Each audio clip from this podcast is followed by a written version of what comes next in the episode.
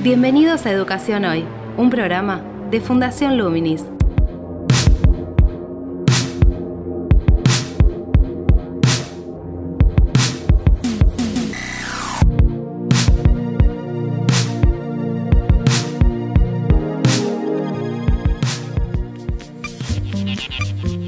Hola, ¿qué tal? Soy Gabriel Torre y estoy dando comienzo a Educación Hoy, el podcast que realizamos desde Fundación Luminis, abordando diferentes temáticas de educación en Argentina y en el mundo. Hoy nos vamos a centrar en la realidad educativa argentina, en esta emisión, esta emisión especial que hacemos todos los meses, que se enmarca en un boletín mensual al cual se pueden suscribir en www.fundacionluminis.org.ar, en el que hacemos una entrevista a un especialista junto con Marcos Sorteu, director ejecutivo de la Fundación. ¿Qué tal, Marcos? ¿Cómo estás? Gabriel, ¿cómo? ¿Cómo andás? Esta vez vamos a tener el gusto de hablar con Guillermina Tiramonti. Así es, especialista, investigadora de la Flaxo de muchos años, quien ha, bueno, escrito un artículo hace poco que se publicó en el diario La Nación, el 11 de agosto, que se titula En la Argentina la enseñanza pública es un gran simulacro. Un artículo muy incisivo que busca, busca interpelar a todos los actores del sistema educativo, docentes, funcionarios, alumnos, padres y nos pareció importante dialogar con ella sobre la realidad de cómo ella la está viendo y algunas de las líneas que, presenta en este artículo. A lo largo del artículo vamos a estar hablando de la educación pública, pero no es solamente un problema de la educación pública, es un problema de la educación argentina. ¿Cómo podemos hacer para impulsar cambios en este sistema educativo? ¿Qué rol tienen los docentes aquí? La herramienta de la evaluación, el sentido de la escuela. Muchas líneas de, de trabajo que vamos a estar discutiendo con Guillermina. Así es, desde su perspectiva, que es muy interesante porque tiene la experiencia académica y ha tenido experiencia en gestión, ¿no? La Dirección de Formación Continua en Provincia de Buenos Aires, desde la cual se forman docentes que están en servicio. Así que muchos de los temas que tienen que ver con un poco el, pensamiento de base desde el cual se organizó el sistema educativo y todas las dificultades que, ha tenido y que tiene también para justamente hacer sentido en la población de alumnos y en la sociedad, porque son después futuros adultos, ciudadanos, profesionales, ¿no? Trabajadores. Están presentes desde su análisis. No sé, ¿te parece que vayamos a la entrevista? Dale, vayamos directo a escuchar a Guillermina. Bien, vamos a escuchar entonces su explicación de por qué es un simulacro la educación para ella. Actualidad en Educación Hoy. Porque si no, no puedo explicarme que chicos que están 13 años en la escuela terminen la escuela secundaria y apenas puedan leer comprensivamente. Y además, los chicos que terminan la secundaria, vos sabés que tienen, qué sé yo, 10 materias por año que aprobar. Y cada una de esas materias tiene un montón de contenido porque nuestros currículos son muy frondosos en cuanto a contenido. Y yo digo, ¿cómo puede ser que los chicos pasen todos esos años en la escuela hayan aprobado esas materias para las cuales se supone que tienen que leer y comprender lo que leen y cuando van a hacer una prueba de trabajo no saben comprender las consignas. Algo ha pasado allí que hace que ese chico termine la escuela, vaya pasando un curso tras otro, sí que adquiera los conocimientos que tiene que adquirir. Ahí hay un simulacro que resulta de un acuerdo implícito, por supuesto, entre docentes y alumnos, entre estos alumnos que no pueden aprender y un docente que se hace, bueno, los deja pasar y se va repitiendo año a año hasta que se llega a la titulación. Además es una bola de nieve porque cuando se llega al final del ciclo lectivo, mira, llegó hasta acá o, lo mando cinco grados para atrás o... O bueno, ya no aprendió a leer y bueno, ya tiene estas dificultades y entonces lo dejo pasar. Y por otro lado, me parece que hay algo de las prácticas que deben ser repensadas porque permiten que esto pase. El sistema de la clase frontal da lugar a este tipo de cosas, ¿no? Un docente que explica para todo el curso, algunos atienden, otros no, no se detiene en aquellos que parece que no están atendiendo o que no están adquiriendo los conocimientos, lo mismo cuando hacen alguna práctica y bueno, permite que haya chicos invisibles. Que el docente siga trabajando con aquellos chicos que responden a su diálogo y haya otros que quedan invisibles. Y los que quedan invisibles quieren estar invisibles, además, porque, bueno, esto les ayuda a mantenerse a pesar de que no han aprendido. Aprobarlos es mantenerlos en esa invisibilidad. Efectivamente. Yo lo digo hasta en un acto de introspección, porque durante toda mi escuela primaria y parte de la secundaria, a mí me mandaban en el contraturno a inglés y yo no aprendí nada. Estuve como cinco años ahí y pasaba, de un año a otro pasaba. Y mi papá se creía, mi papá y mi mamá creían que yo iba para adelante. Y yo no había aprendido ni lo mínimo. Y bueno, ahí había un acuerdo entre los dos, entre el docente, la docente y yo, para que yo quedara ahí como al margen. Y qué sé yo qué pasaba, pero el caso es que yo pasaba de un año a otro y no había aprendido nada. Acá me tocas una fibra personal a mí, porque te diría, a ver, en mi caso yo aprendí un montón de cosas, pero yendo a colegio privado vi un montón de amigos que seguían en ese proceso. Entonces creo que es un problema más general de la educación en general, porque también pasa en colegios privados, y levanto la mano en ese sentido, de que, de que ese fenómeno también lo tenemos, no, no es solo una cuestión de la escuela pública.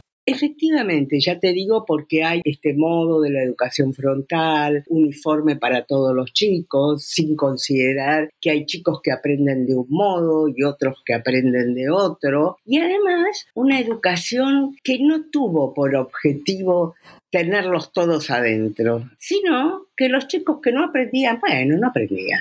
Eso fue en la elemental. Después, en la secundaria, está esta atención en favor de que todos los chicos se queden adentro aprendan o no aprendan. Entonces se repite esta modalidad por la cual el docente no, bueno, se esfuerza, es buen chico, no hace lío, etcétera, y lo va dejando pasar de año a año.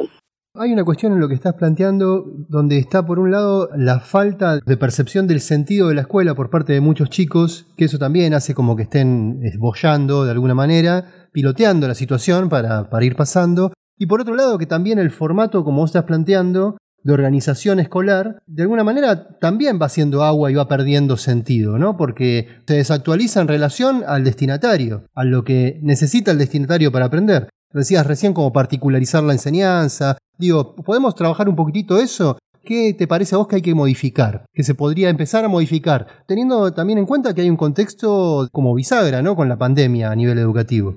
Bueno, sí, pero hay además un contexto de cambio de época muy fuerte. Entonces, tenés los chicos que ya no son los chicos que supone la escuela. Son chicos digitales, son chicos que están en su vida permanentemente en contacto armonioso, no conflictivo como yo, sino armonioso con la tecnología, ¿no? y por lo tanto reciben una serie de estímulos de parte de esa tecnología que pareciera que la escuela cree que los puede suspender y meterlo en el aula y los chicos vuelven a ser los chicos de hace 50 años. No, siguen siendo los mismos chicos. Entonces, por un lado tenés esto, por otro lado, ese chico además sabe que muchas de las cosas que su docente le está exponiendo o su manual le está planteando son cosas que él puede adquirir o puede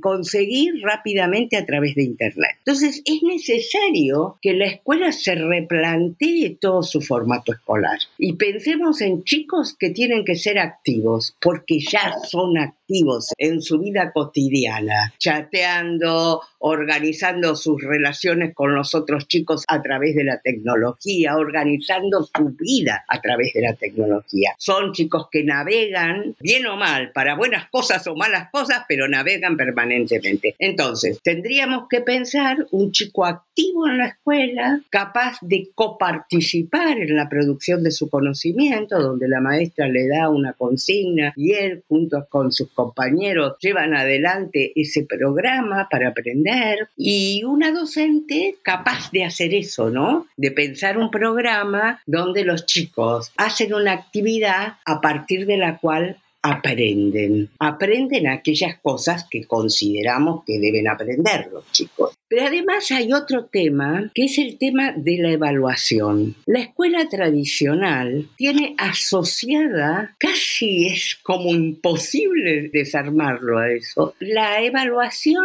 a poner una nota y penalizar al chico. La escuela tiene que estar permanentemente evaluando qué pasa con los alumnos y generando alternativas, no para ver si repite o no repite, si le pongo uno o le pongo diez, sino para ver cómo voy cambiando mis estrategias de enseñanza a la luz de lo que los chicos aprenden o no aprenden. Te doy un ejemplo. Nosotros tenemos, usamos en general como metodología de enseñanza de la lectoescritura las metodologías constructivistas. Resulta que esas metodologías son exitosas en determinados grupos de la población y son un fracaso con otros chicos. ¿Por qué? Porque parten de un supuesto de que el chico tiene autonomía y cierto conocimiento de la cultura ilustrada que viene de su familia. Entonces, los chicos de los sectores ilustrados, digamos, sectores educados, bueno, rápidamente hacen una hipótesis y enganchan en una lectura. Pero los chicos que no tienen esos recursos de origen tienen dificultades para por sí mismos hacer una hipótesis respecto de qué es esta palabra, etcétera, etcétera. Entonces, para ellos es necesario una intervención más clara, más directa del docente. Quiero decirte, esto no lo invento yo. Hay un lingüística inglés, ¿eh? Bernstein, que lo planteó hace mucho tiempo. Sin embargo, la Argentina, como decía Guillermo Donel, no sé por qué no hace lo obvio. bueno, pero si vos vas evaluando, vas viendo que tenés un grupo de chicos que no aprende a leer. Y bueno, tendrás que hacer algo para que aprenda a leer.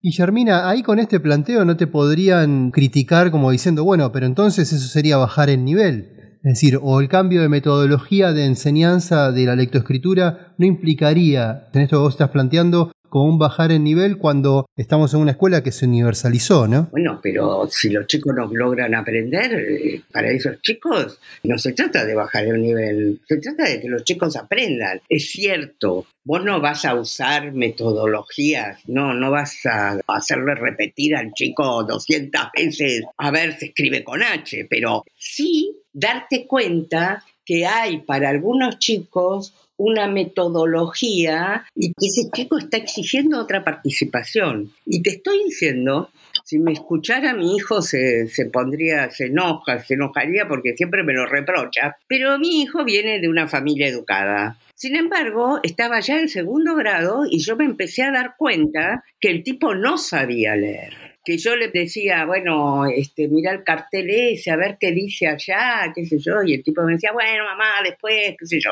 No sabía leer. Y necesitó que alguien le enseñara a leer verdaderamente, porque si lo dejaban librado a sus recursos, no avanzaba. Entonces, eso puede pasar, suele pasar en los primeros grados de las escuelas que atienden a chicos de sectores poco educados. Y suele pasar con algunos chicos que vienen de familias educadas y sin embargo no lo enganchan. En esos casos el docente tiene que cambiar la metodología. Y lo logra con evaluar, con poder identificar, bueno, este no aprendió, este sí, vamos a hacer metodologías distintas o actividades distintas a cada chico y para eso necesitas romper esa aula toda junta, toda uniforme y pensar en grupos de trabajo donde el docente es capaz y tiene la posibilidad de ver por dónde van unos y por dónde van otros. Empezaste diciendo una frase que, es esto de que terminan el secundario y después tienen problemas para conseguir trabajo, que no tienen las habilidades para, para, conseguir trabajo. Gabriel dijo otro que es cuál es el sentido de la escuela, diría. Y yo diría que ese es un debate que en Argentina viene de hace tiempo. No soy un experto, pero diría Sarmiento versus Alberdi. ¿Dónde nos paramos en este mundo actual que es tan difícil en este debate de Sarmiento versus Alberdi, de una escuela más pensada para el trabajo y una escuela más pensada para ilustrarse, vendría a ser? ¿Dónde tendría que estar la Argentina y hacia dónde tendríamos que encarar un poco? Bueno, es que esa división ya no debería ser. porque el trabajo está cambiando y está cambiando fuertemente. Entonces vos ahí tenés que el trabajo manual es muy limitado. Casi todos los trabajos exigen conocimiento técnico. El año pasado le escribo a un amigo economista y le digo, mira, no, no sé dónde encontrar este dato. Yo quisiera saber cuántas de las personas que están trabajando trabajan en actividades manuales y cuántas en actividades donde hay participación del conocimiento. Y me pone, no puedo decirte eso, porque ahora un tipo que levanta con una máquina levanta pesos, por ejemplo, paquetes, o, y bueno, lo hace con una computadora. En la máquina tiene una computadora. Eso funciona con una computadora. Eso es trabajo manual. Y no sé, lo que tiene que hacer el tipo es hacer funcionar la computadora. La Argentina es un país muy fragmentado. Entonces vos tenés una parte del mercado de trabajo que todavía produce, como en los años 70 diría yo, toda la industria de sustitución de importaciones, que requiere más bien trabajo manual, aunque empieza a tecnificarse, porque si no se tecnifican resulta que no son competitivas. Tenés un mercado de trabajo que exige trabajo y que está reclamando trabajo, que son las industrias del conocimiento, que no consiguen recursos humanos y que para eso los chicos necesitan saber matemáticas y necesitan saber programación. Esto que dijimos al principio, aprender por ensayo y error, en el aprendizaje de la programación participa muchísimo esto de aprender por ensayo y error. Entonces, se acabó la división entre los ilustrados que iban a participar de las estructuras políticas básicamente o de las cúpulas de las empresas y los otros que tenían que hacer trabajo manual. Hoy vos necesitas que ciertos conocimientos de la tecnología estén presentes para todos. Todos los chicos de la escuela secundaria deberían salir con un piso de tecnología que les permitiera rápidamente aprender a programar porque van a tener que aprender a programar, los abogados, van a necesitar aprender tecnología, los médicos, porque habrá visto cómo hay toda una medicina mediada por la tecnología. Programar va a ser el nuevo Excel. Todos en distintos grados vamos a tener que saber usarlo de alguna manera. Es el nuevo Excel que para hacer un gráfico o para construir una mega planilla donde manejes toda una empresa. Efectivamente. Entonces,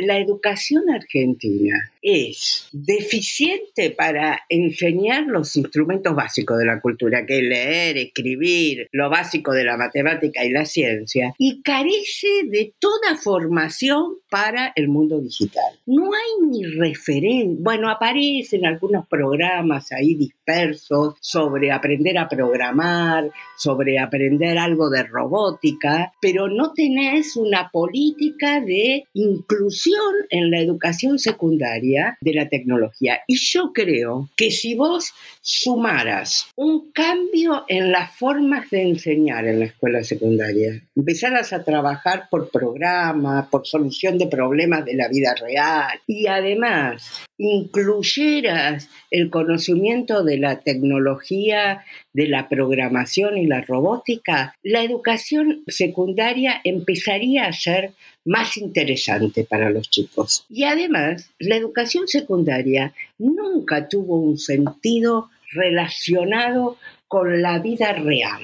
El sentido de la escuela se agotaba en la propia escuela o en el seguir estudiando. El mundo real ha estado aparte de la escuela durante mucho tiempo. Y resulta que ahora no es posible generar una barrera entre el adentro de la escuela y el afuera de la escuela. Si no, mira lo que le pasó a la maestra gritona. Que bueno, que los chicos lo filmaron y sacaron afuera lo que pasaba dentro del aula.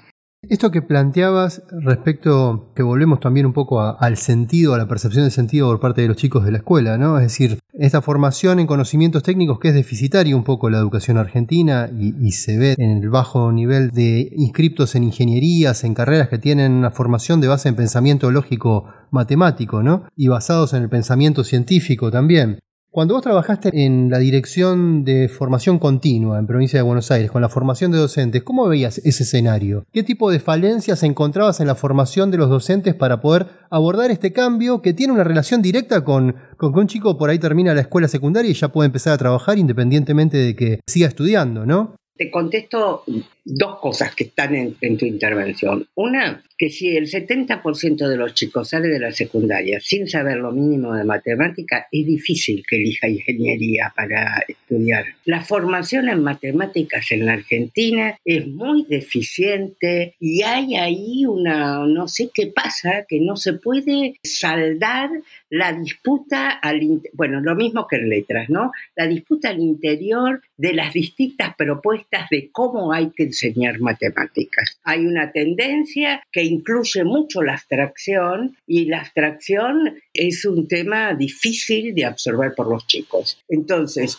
por un lado, eso. Y te diría que en mi experiencia en la formación en la provincia de Buenos Aires, mi experiencia estuvo atravesada por estas disputas. Tanto cuando hablábamos de cómo enseñar a leer y escribir, como cuando hablábamos de la matemática. Hay en la Argentina una división la Argentina se ha transformado, el pensamiento argentino es muy sectario, muy encasillado en discusiones inútiles. Entonces te encontrás que todo el tema, todo el mundo de las prácticas y las didácticas están encasillados en distintas capillas, diría yo. Entonces está la capilla de cómo se enseña a leer, que no puede ser cuestionada de ninguna manera, o cómo se aprende matemáticas. Recuerdo que una de las primeras experiencias que tuvimos es traer a alguien para que hablara de cómo cambiar la metodología de las matemáticas y yo lo escuchaba y digo, bueno, si cambiamos la metodología en el sentido que este señor propone, resulta que vas a tener que estar en cuarto año de ingeniería para aprender lo que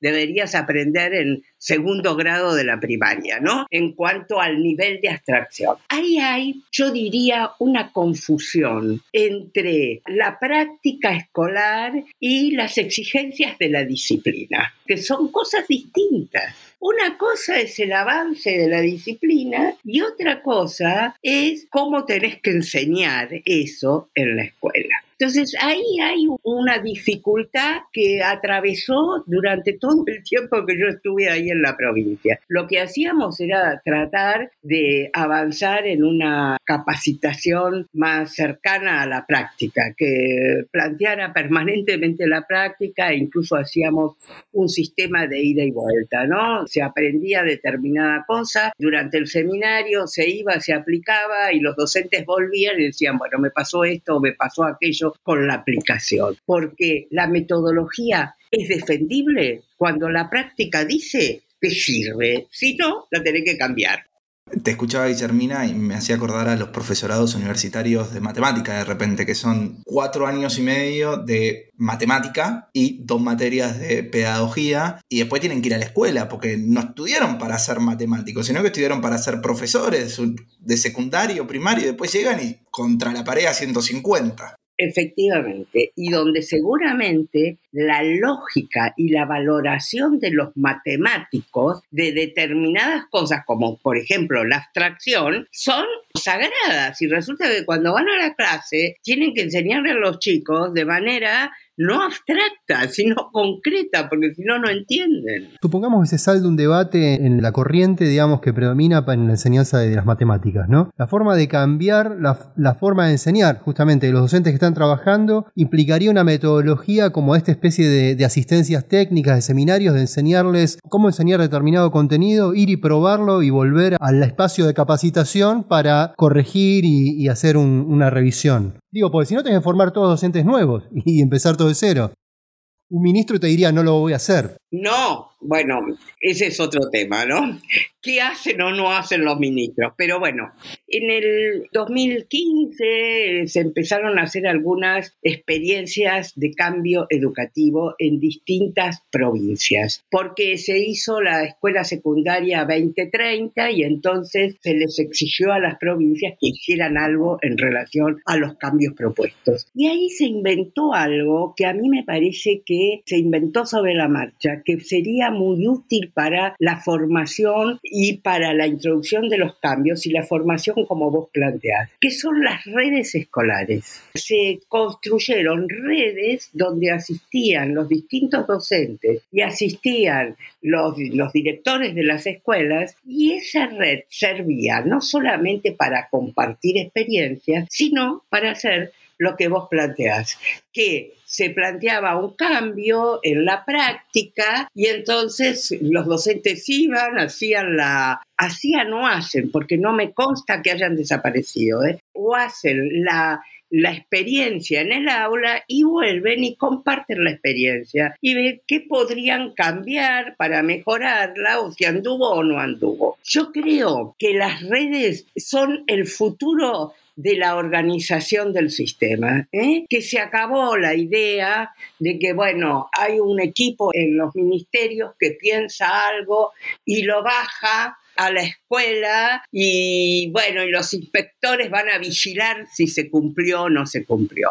Es necesario hacer otra cosa. Y la práctica, porque no fueron cosas que se institucionalizaran desde el vamos, sino que la práctica llevó a la formación de estas redes que fueron muy útiles. Bueno, ahora me acuerdo que, por ejemplo, en unas experiencias que están haciendo en Tucumán, se mantienen lo de las redes, hay algo en la ciudad de Buenos Aires que se mantiene, y en otros lados no sé, es porque no tengo la información. Guillermina, vos hablabas antes del acuerdo entre docentes y alumnos para zafar. Ahí hay un tercer actor que es los padres también, que tendrían que romper ese acuerdo entre las partes, pero son, son cómplices de ello. ¿Cómo ves ese tercer actor, cómo lo ves hoy en día en la sociedad, que ha entrado después de muchos años de no verlo por la pandemia, pero que todavía es muy incipiente su participación o muy focalizada su participación? Mira, ese es un tema más complejo de lo que pensamos. Primero, están algunos padres que no están capacitados para poder ver qué aprenden los chicos o no aprenden porque no tienen un nivel educativo suficiente. Y entonces lo que les importa es que el chico vaya a la escuela y esté en la escuela. Pero eso no es privativo de esos padres. Hay muchos padres que pagan una escuela cara para que su chico vaya y bueno, y aprenda. No, ya no es problema de ellos. Le dan poca importancia a qué aprende y qué no aprende el chico. Hay otro grupo de padres que sí han empezado a darse cuenta ¿Qué aprendió? No aprende el chico con la pandemia, porque bueno, porque tuvieron los Zoom y muchos de ellos se han desilusionado de la escuela, porque ellos pensaban que la escuela eh, tenía unas ciertas características que después no se vieron en la realidad.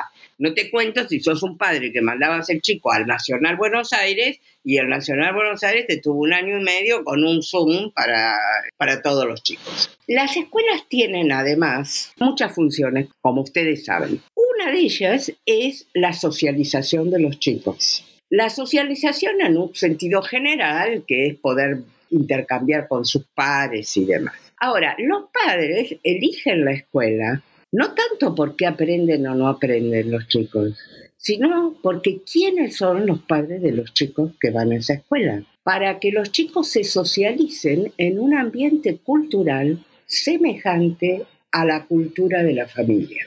Y allí lo que predomina es una preocupación por el capital social que el chico se va a llevar de la escuela quiénes son los padres de sus amiguitos. Entonces, por un lado, el asunto de qué aprenden o no aprenden no ha sido una preocupación central de los padres.